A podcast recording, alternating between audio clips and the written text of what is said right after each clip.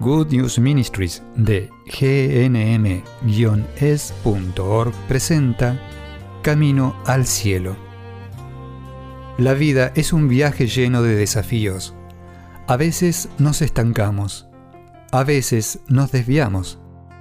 Cuando caminamos con Jesús en el poder del Espíritu Santo hacia el lugar que Dios Padre pensó para nosotros, los resultados son mucho mejores de lo que podemos pedir o imaginar. Y aquí está tu anfitriona, Terry Modica, traducido en la voz de Graciela Ramos. Todos pasamos por momentos en que todo parece desolador, ¿verdad? ¿Hay algo justo ahora que está sucediendo en tu vida donde parece todo desolador? Has estado orando, has estado confiando en el Señor y sin embargo parece que solo hubiera oscuridad a tu alrededor, un problema que no se va o un problema que tal vez ha comenzado. Estás en medio de una crisis y la solución no aparece. Con eso es con lo que quiero ayudarte en este audio. Elegí este tema para hoy por una situación por la que acabo de pasar en mi propia vida, lo que me ayudó a darme cuenta de que podemos confiar en Dios aun cuando todo parece sin esperanzas. Cuando nuestra confianza está flaqueando, debemos detenernos y descubrir por qué está sucediendo. Por supuesto que el motivo nunca es Dios. Jamás podría ser Dios diciendo algo como me ocupo de ti, pero no de este problema. Tampoco el problema es que hoy no suceden milagros. Tal vez ese sea el mensaje que estás escuchando en tu interior o de las personas a tu alrededor.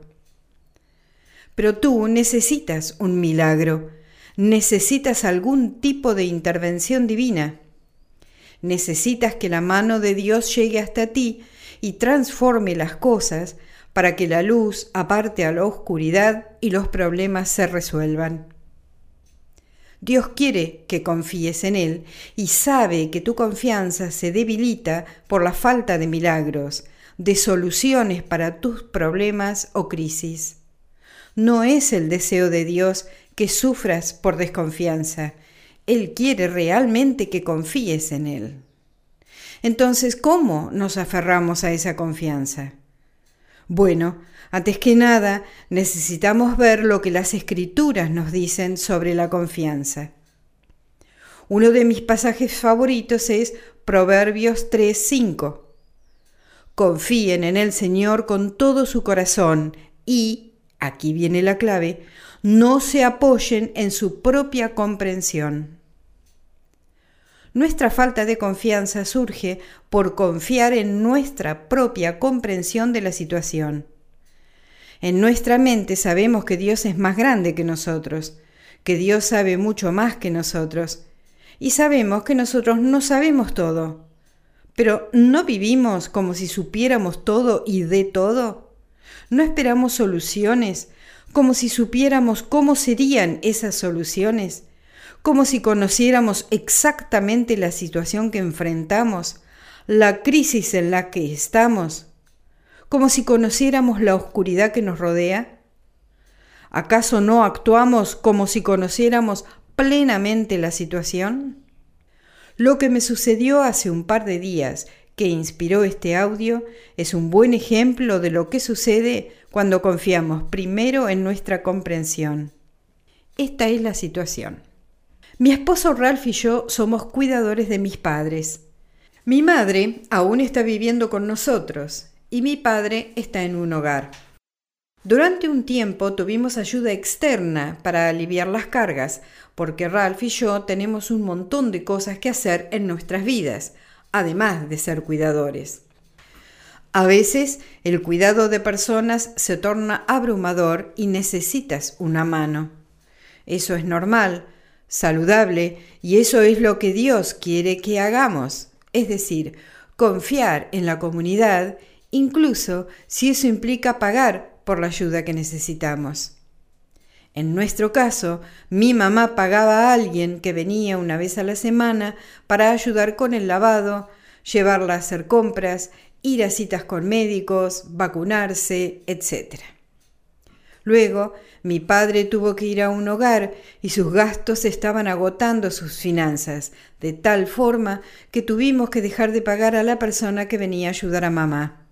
Ralph cargó con la responsabilidad de hacer lo que la persona que pagábamos venía a hacer. Él tomó la mayor parte de esas responsabilidades, porque yo trabajo a tiempo completo en Good News Ministries y él está retirado. Dios lo bendiga.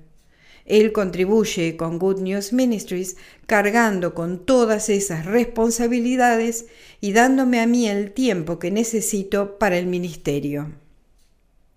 Cuando todo esto recayó sobre nuestros hombros, se hizo imprescindible que Ralph y yo tuviéramos algún tipo de escapada para descansar, para restaurarnos. Necesitábamos equilibrar nuestras vidas. Necesitábamos salir de vacaciones a veces, salir solos, estar juntos para enfocarnos en nuestro matrimonio, en nuestra relación y disfrutar y reírnos juntos, olvidarnos de las responsabilidades, aunque sea por un tiempo. Si estás cuidando a alguna persona, es muy importante que hagas esto y te insisto en que lo hagas. En el caso de mi familia no tenemos a nadie cerca que pueda ayudarnos. Ralph y yo confiábamos en las fuerzas que nos daba el Señor para seguir siendo cuidadores, para seguir con nuestras responsabilidades diarias día tras día. De vez en cuando salíamos una noche o un fin de semana cerca, conectados con mi mamá con todos los dispositivos electrónicos que podíamos encontrar, para estar alertas por si se caía y no podía llamarnos y para controlar que todo estuviera bien. Por eso solo podía ser una noche. No estábamos tranquilos si pasaba más tiempo. Mi mamá no tenía problemas, pero como está quedándose ciega, no podemos descansar si no hay nadie con ella. Una vez mi tío y mi tía llamaron para decirnos nos gustaría ir a visitarlos. Ellos viven a varios estados del nuestro. Nos dijeron, nos gustaría ir a Florida y pasar una semana con ustedes para verlos a ustedes y a sus padres. Él es el hermano de mi papá. Nosotros les dijimos, claro, vengan. Y luego de pensarlo, les dije, estaría bien si mientras ustedes están aquí, Ralph y yo saliéramos de vacaciones. Quiero decir, unas vacaciones reales, de toda una semana, tan lejos que incluso tuviéramos que tomarnos un avión. Mis tíos respondieron, pero claro, nos va a encantar ir y dar una mano. Entonces hicimos planes. Hicimos reservaciones para una cabaña hermosa, una cabaña de troncos, cosa que a mí me hace sentir más relajada y hasta cerca de un río elegimos un destino que nos ofrecería muchas oportunidades para disfrutar, aventuras, risas. Podíamos hacer nuestros propios programas y elegir las actividades que quisiéramos o solo quedarnos en la cabaña y relajarnos. Planes hermosos hicimos. Con solo pensar en eso ya nos sentíamos relajados. Reservamos un auto para ir desde el aeropuerto hasta la cabaña y para usar en nuestras excursiones. Unos días antes de partir, me llamó mi tío y me dijo, Lo siento, no podemos ir. Nuestra hija necesita una cirugía urgente y necesitamos quedarnos en casa con ella. Se sentían muy mal, pero no podían hacer otra cosa. Necesitaban estar con su hija y yo lo entendía. Pero pensé, bien señor, ¿y ahora qué vamos a hacer? Estábamos cerca de la fecha de partida para nuestras vacaciones y no había forma que nos reintegraran el monto de la cabaña que habíamos rentado. Esa era su política, ya que era demasiado tarde. Les dije a mis tíos, permítanme dejar el teléfono, necesito avisar ya mismo a nuestro grupo de oración. Necesito mucha gente orando por esto. Tiene que haber una forma que el Señor resucite nuestras vacaciones de lo que parece ser una oportunidad muerta. publiqué la petición de oración en los diferentes grupos de oración que tenemos en Good News Ministries. También publiqué en mi página de Facebook, por favor, cubran esto en oración. Pensé que al publicarlo en Facebook, algunos de nuestros amigos de la zona se ofrecería a quedarse con mamá. Pero hice una lista mental de mis amigos y me di cuenta de que todos tenían vidas que vivir y que ninguno podría pasar y dar una mano. Pero alguien sí me contactó, ofreciendo quedarse con mamá, pero a su vez era mamá de sus propios hijos y la necesitaban en casa. No parecía ser la solución. No obstante, me gustó que se ofreciera. Parecía que no había una solución real. Nos fuimos a acostar esa noche sin solución a la vista. ¿Recuerdas que la escritura que te cité decía no se apoyen en su propia comprensión? Mi primera reacción fue llorar. Solo quería llorar y decir, Señor, me fallaste. Señor, necesitamos tanto estas vacaciones. ¿Por qué permitiste que sucediera esto? ¿Por qué permitiste que mi prima tuviera esta cirugía de emergencia? Estoy segura de que su vida habría sido mucho mejor si no hubieras necesitado esta cirugía. ¿Por qué está sucediendo esto? ¿Acaso está el demonio tratando de interferir? ¿No oré lo suficiente para que nuestros planes salieran bien? Señor, perdóname si no oré bien el tema, pero ¿qué hacemos ahora? Pero, aunque quería llorar de desesperación, me forcé a mí misma a recordar que no debía apoyarme en mi propia comprensión. Me detuve y pensé, ¿quiere Dios que vaya a estas vacaciones?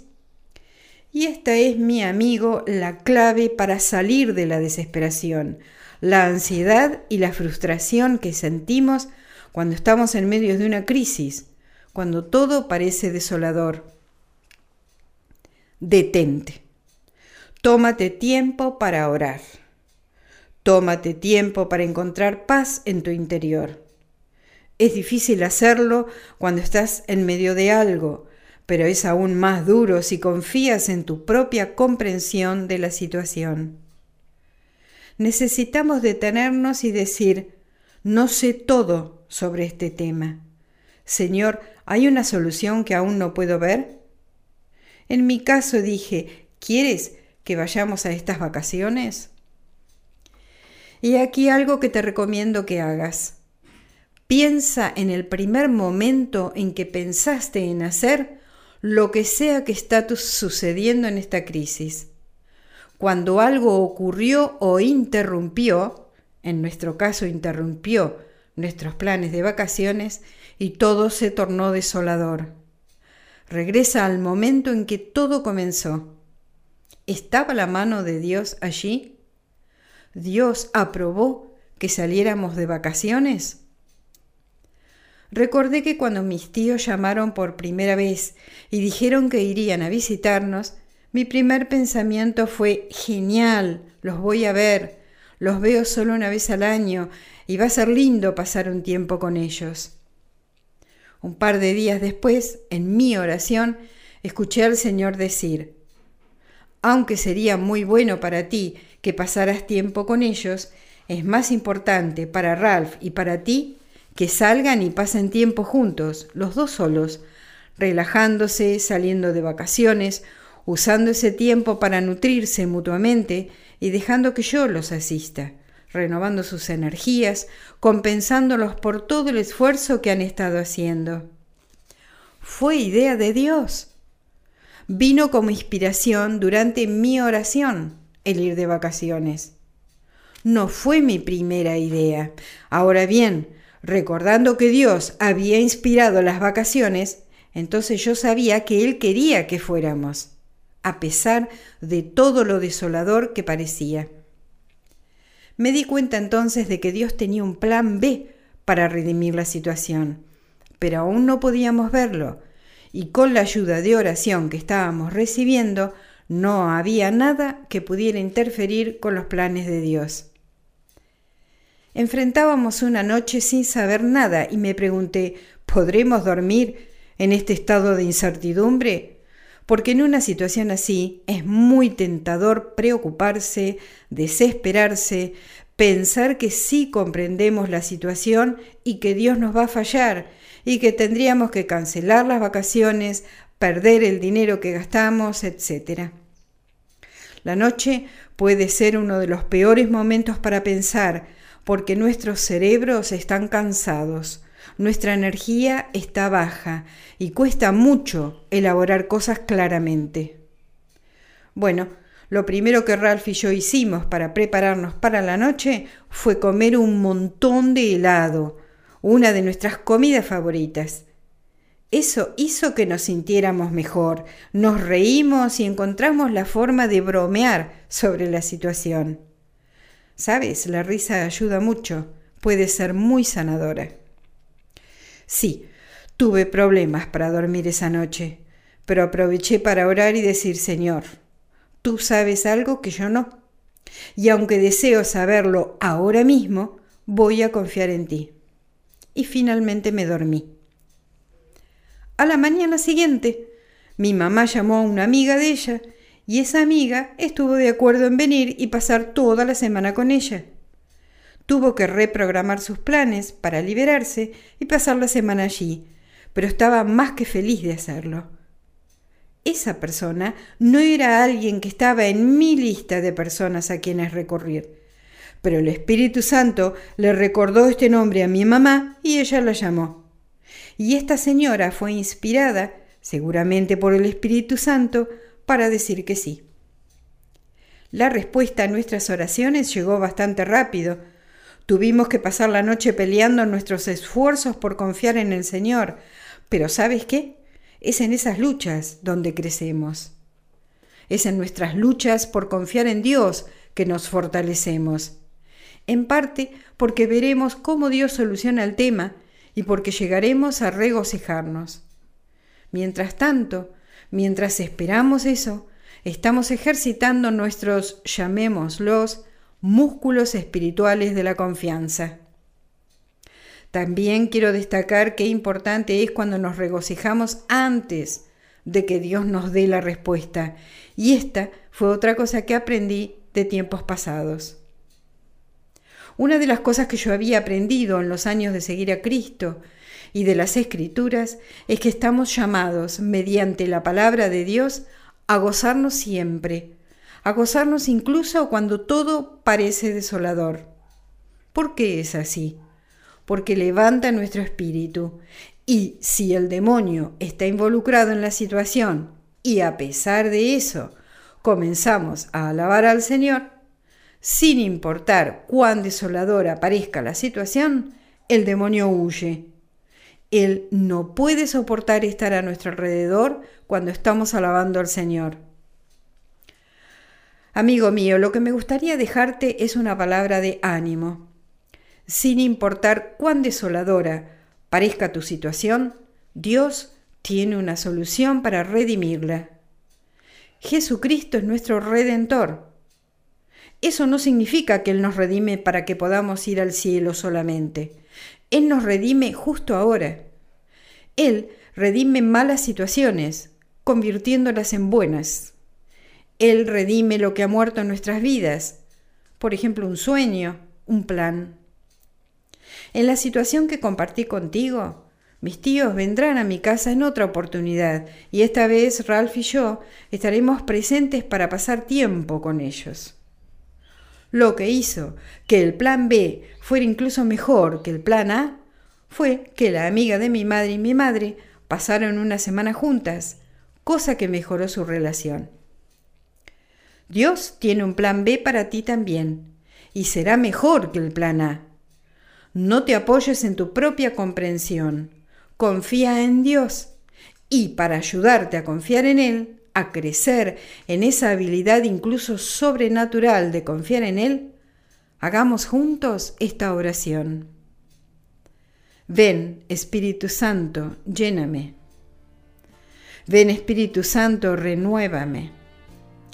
Ven, Espíritu Santo, ayúdame a no confiar en mi propio entendimiento. Ven Espíritu Santo y ayúdame a alabarte aun cuando no lo sienta, porque todo parece desolador. Ven Espíritu Santo, ayúdame a ver la luz de Cristo en la desolación de la oscuridad a mi alrededor. Ven Espíritu Santo, recréame, renuévame. Ven Espíritu Santo, tienes mi permiso para transformarme. Amén. Has escuchado a Terry Modica de Good News Ministries, traducido en la voz de Graciela Ramos. Para más material edificador de la fe o para conocer más sobre este ministerio, ven y visita nuestro sitio web en gnm-es.org. Encontrarás recursos en línea y mucho más para ayudarte a conocer el amor del Padre, para acercarte más a Cristo y ser lleno del Espíritu Santo. Visita hoy gnm-es.org.